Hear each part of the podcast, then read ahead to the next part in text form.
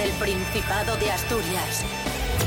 En directo para el mundo entero. Aquí comienza Desayuno con Liantes. Su amigo y vecino, David Rionda.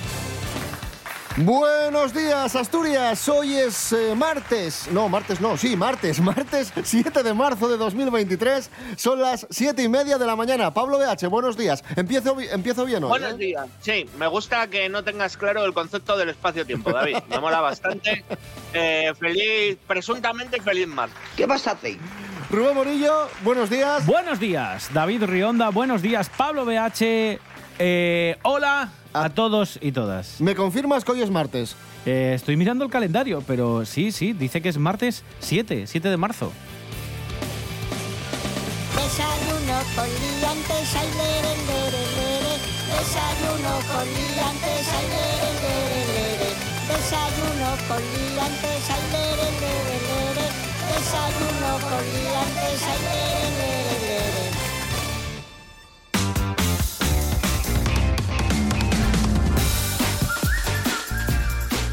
¿Qué tiempo tendremos hoy en Asturias? Venga, vamos allá. La Agencia Estatal de Meteorología pinta eh, en toda la región nubes grises. ¿eh? Eh, y a lo largo de las horas, pues además de las nubes grises, va a pintar alguna nube gris con rayines, que significa que va a llover. De hecho, por cierto, también precaución en la costa porque estamos en alerta amarilla hasta mediodía, hasta las 2 de la tarde, por fenómenos costeros. Así que mucha precaución. En cuanto a las temperaturas, las mínimas suben un montón, van a ser de 6-7 grados. ¿eh? Hay que decir que venimos de menos 1, menos ¡Hala! 2 y 0. Y las ¡Hala, máximas, loco! que vuelve la primavera, van a llegar hasta los 20 grados. Os veo ya en bañador, que estáis loquísimos. Desayuno con Liantes.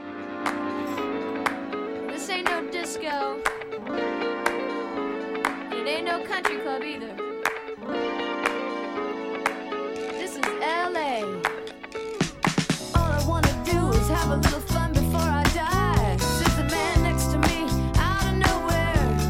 La Corredoria, el barrio obetense de La Corredoria, tendrá en el curso 2025-2026 un nuevo instituto de educación secundaria.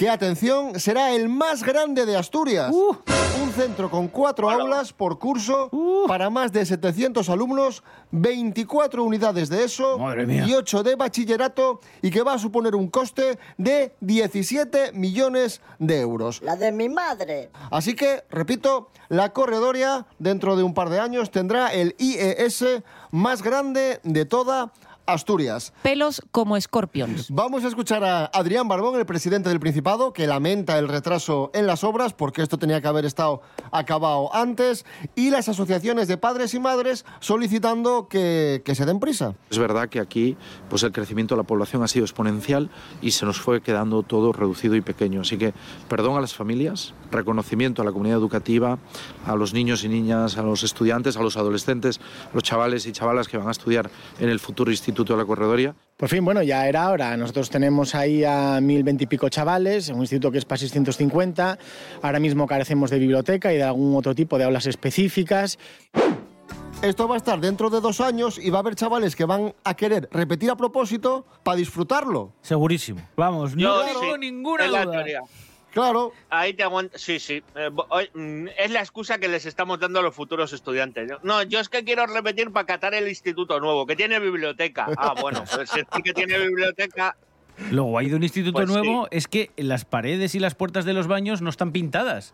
Que eso debe ser una rara avis. Yo creo que ya vienen pintarrajeadas de, De de fábrica. hay un, hay un creativo en la fábrica de muebles. De muebles que está allí. A Ay. ver, el señor Antonio, eh, 40 años pintando puertas.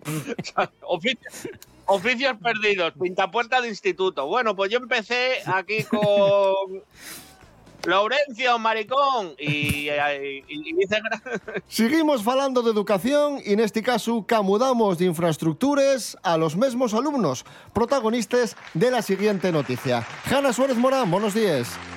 Bones, David. ¿Sabías que Educación detectó 637 niños y niñas con nicios de altas capacidades?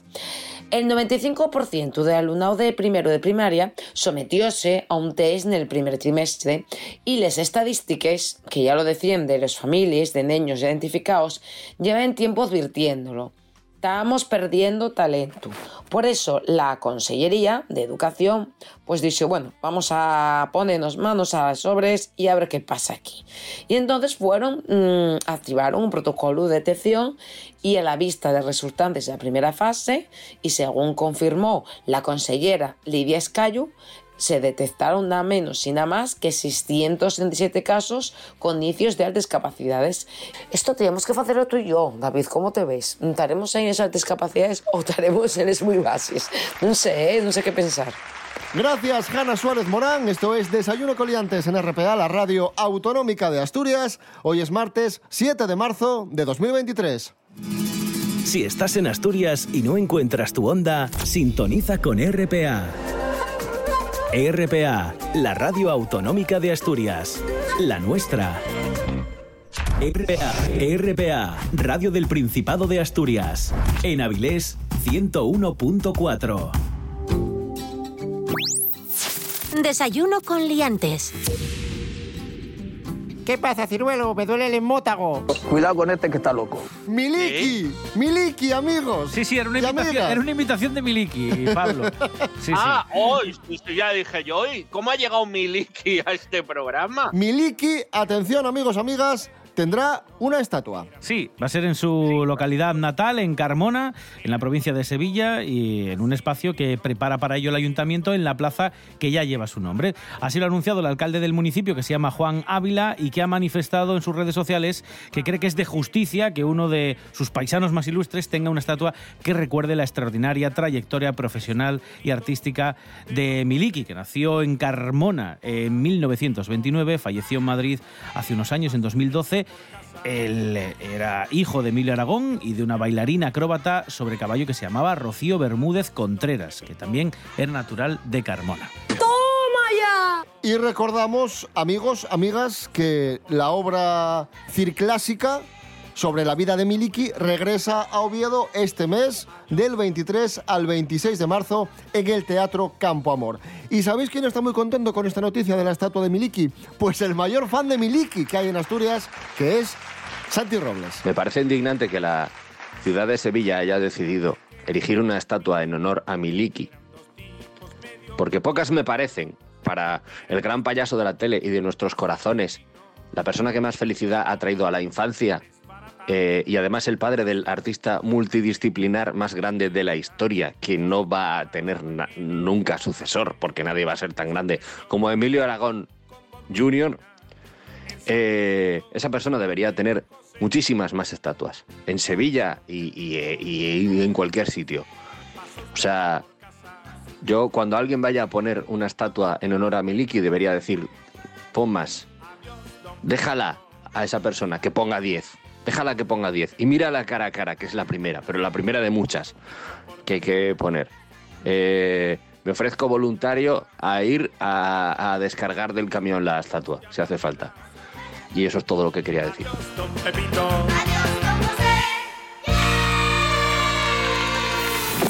Desayuno con liantes.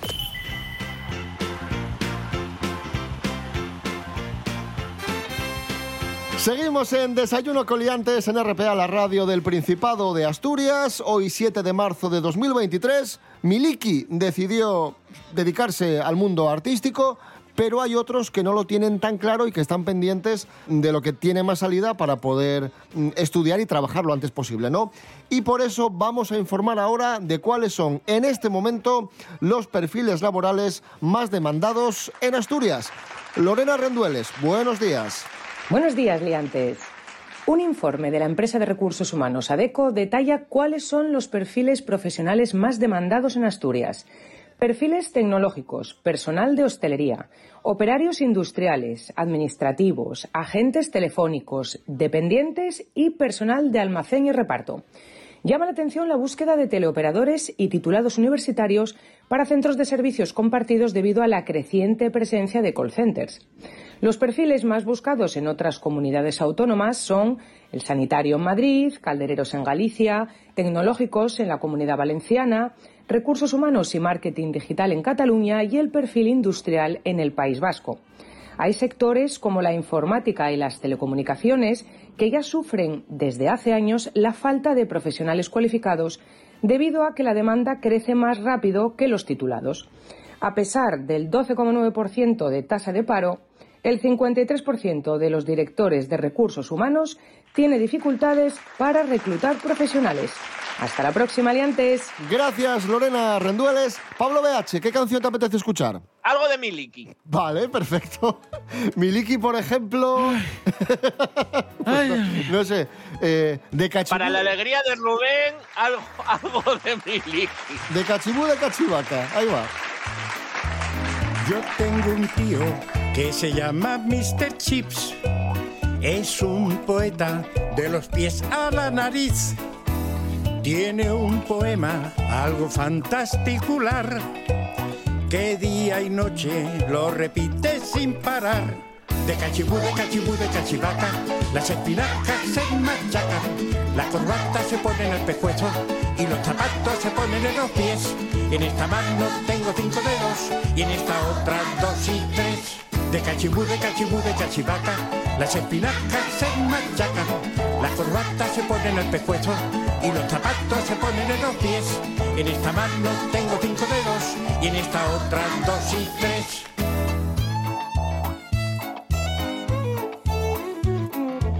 Mi tío un día su poema preparó y a un concurso sin pensarlo presentó.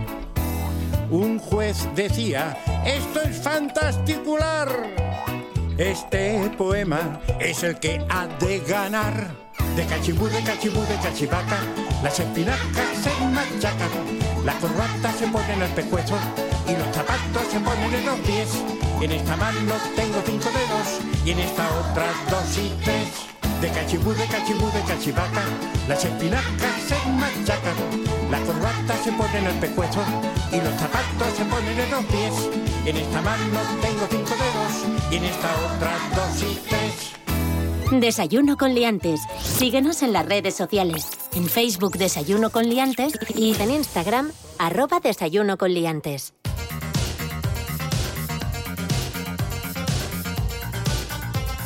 Tamara Falcó, amigos, amigas, presume de anillo de pedida. Quedan cuatro meses para que Tamara e Íñigo Onieva se conviertan en marido y mujer.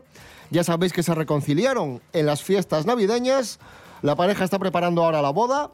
Se va a celebrar el 8 de julio en el Palacio del Rincón, en la localidad madrileña de Aldea del Fresno. Y la hija de Isabel Presler y Carlos Falcó ya luce un anillo de pedida que le entregó Íñigo en Finlandia en enero. Y se trata del modelo Certi Surbide, creado por la joyería italiana Reposi. Eh, Tamara Falcó, buenos días. Hola, ¿qué tal? Buenos días. Lo que reposí.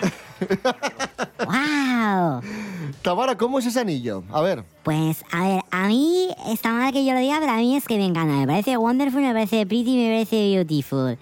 Es un anillo así redondo, eh, que se puede meter el dedo así a través, tiene como una piedra preciosa de muchísimos Hombre, quilates. De eso, de eso va, ¿no? De meterlo en el dedo, sí. descompone, descompone, pues por ejemplo, to- eh, la luz solar la descompone en todos los colores, color amarillo, color verde, color azul, color rojo, color violeta.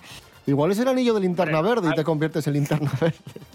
Hombre, depende del color. ¿De qué color es el anillo? No será verde, ¿eh? No, es, es de oro, pla- es de oro mm, plata, de este así oro blanco.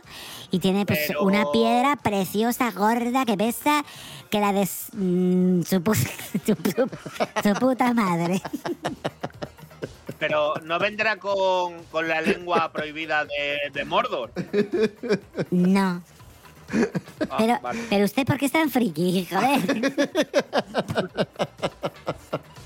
Tamara Falcó, gracias. Bueno, adiós, chicos. Hasta luego.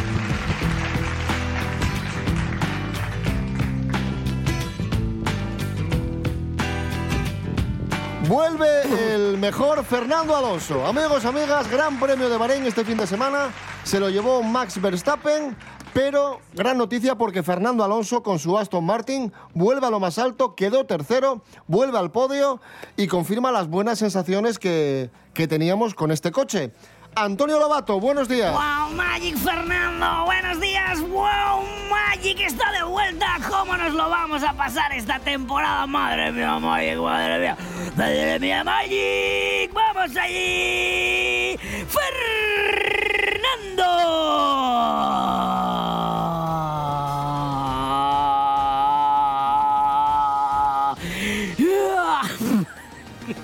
Antonio, ¡Sí! ¿cómo, cómo, cómo viviste la carrera este fin de semana? ¡Wow, Magic Fernando! Apasionante, brillante, manos mágicas con el Aston, que es igual de fuerte que Gastón. ¿Eh? ¿Os acordáis de Gastón en La Bella y la Bestia? Aquí sí que hay Bella. La Bella es mi Fernando, la Bestia. Pues en este caso Verstappen, ¿no? Que sigue yendo maravillosamente bien el Red Bull. Pero madre mía, el Aston Martin, cómo corre, cómo gira color verde. Verde maravilloso. Yo sí que... eh, yo sí que estaba verde ya de no narrar ninguno de los podios de Magic Fernando. Enamorados de ti, Fernando. Sobre todo yo. Magic Fernando vuelve al ataque. Madre mía, no se lo pueden perder. Vaya temporada. Antonio Lobato, gracias. Que hay poco que añadir. Magic Fernando, adiós, Fernando.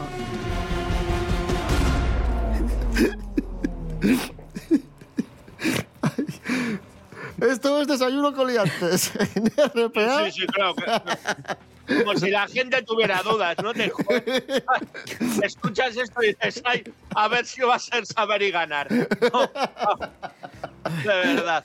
Hoy es martes 7 de marzo de 2023. Seguimos.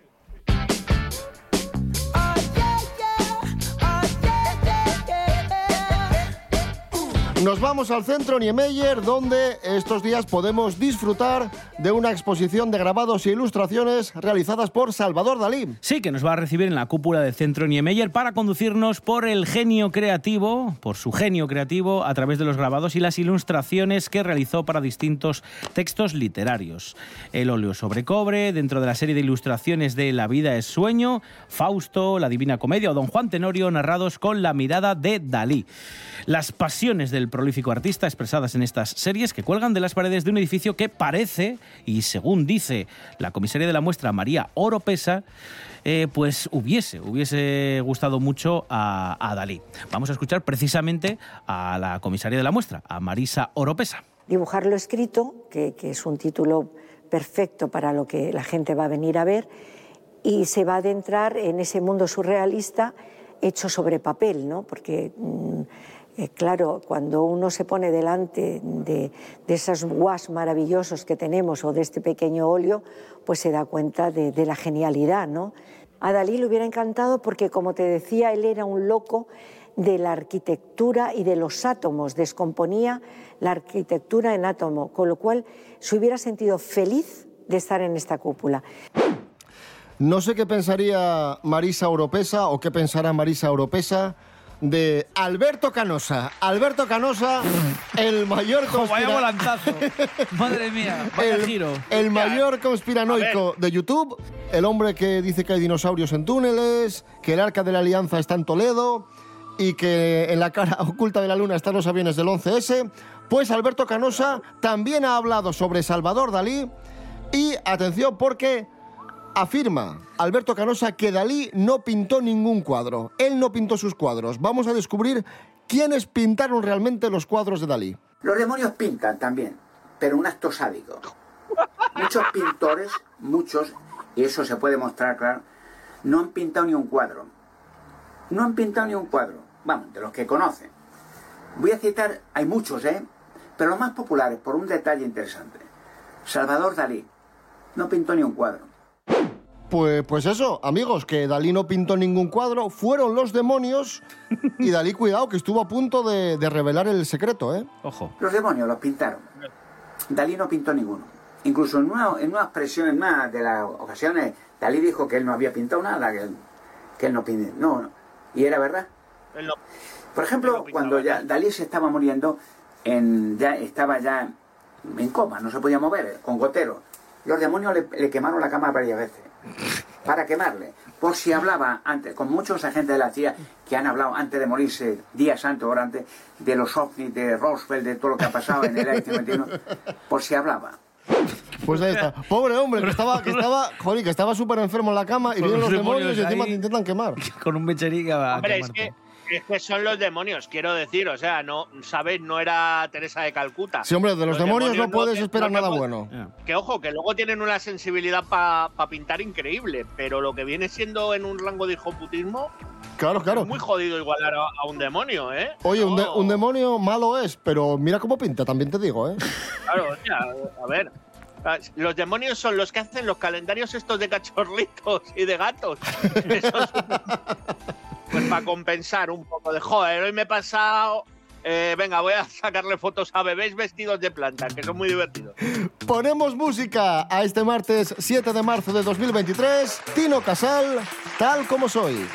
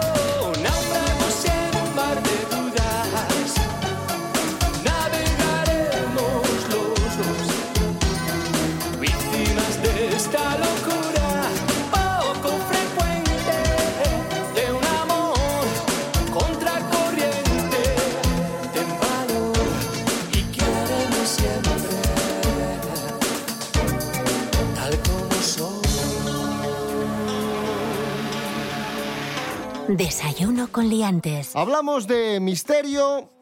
Han resuelto el misterio, un gran misterio que hemos vivido las últimas semanas, el de una bola metálic- metálica, una gran bola metálica encontrada en Japón.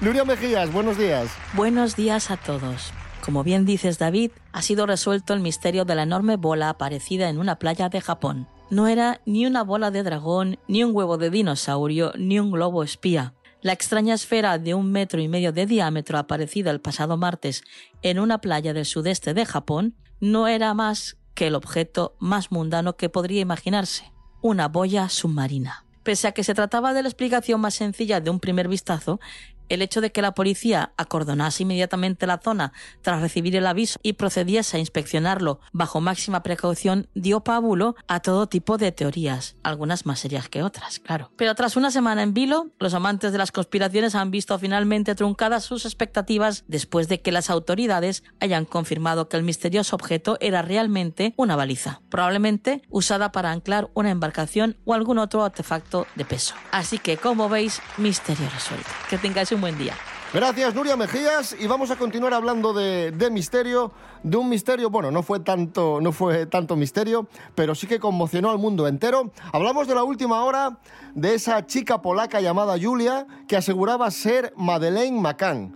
Pues bien, últimos datos.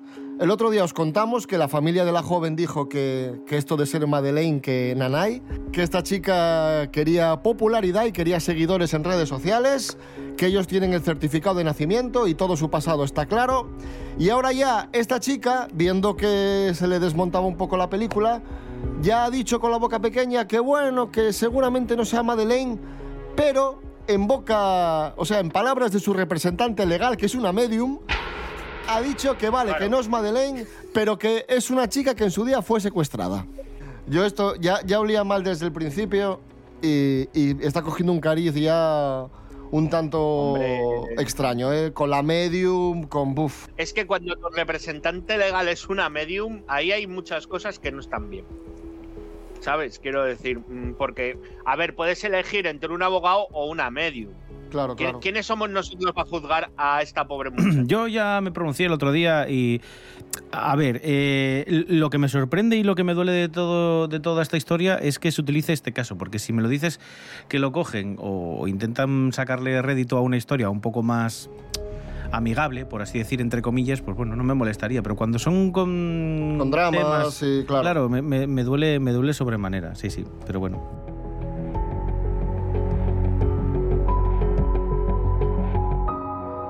Y vamos a continuar hablando de misterio. Sí. Porque hoy se cumplen ya 24 años del fallecimiento del gran cineasta Stanley Kubrick. Y hay una teoría de la conspiración Sí, sí. eh, que dice que fue Kubrick el que rodó la llegada del hombre a la luna. Ya sabéis que muchos apuntan a que el hombre nunca llegó a la luna, que fue un montaje.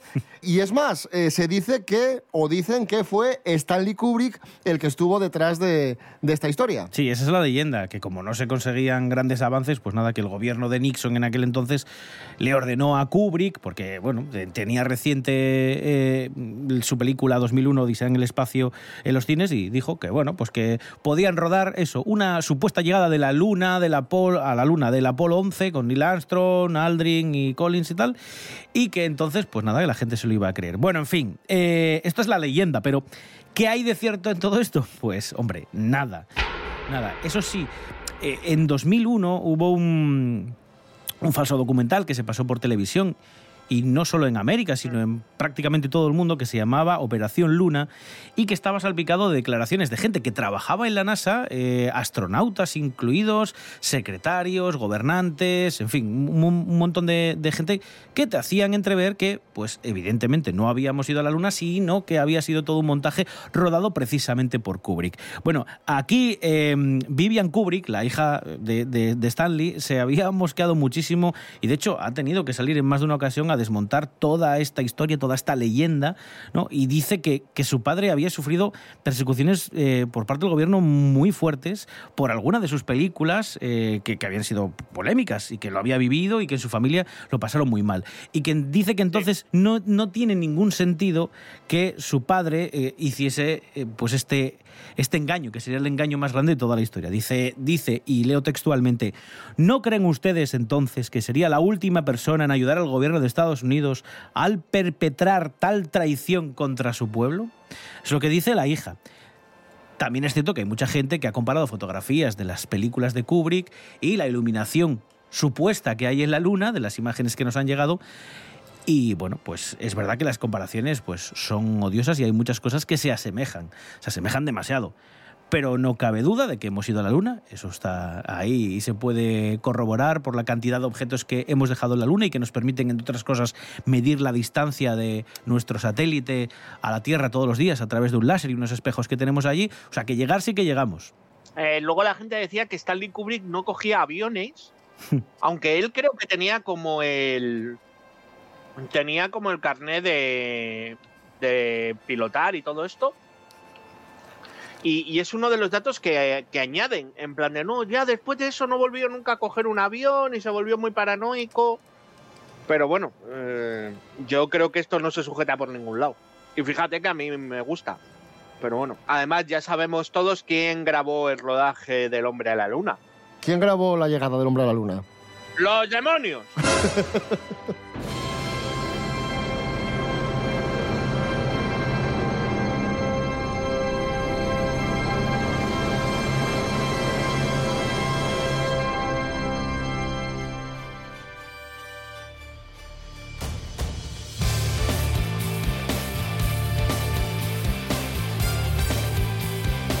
Nos vamos amigos, amigas, volvemos mañana a las siete y media de la mañana. Estamos en redes sociales, en Instagram y Facebook y también os podéis escuchar en www.rtpa.es, Radio a la Carta. Rubén Morillo. David Rionda. Hasta mañana. Hasta mañana. Pablo BH, muchísimas gracias. Muchísimas veces. Yo mañana no vuelvo, eh, que lo sepáis.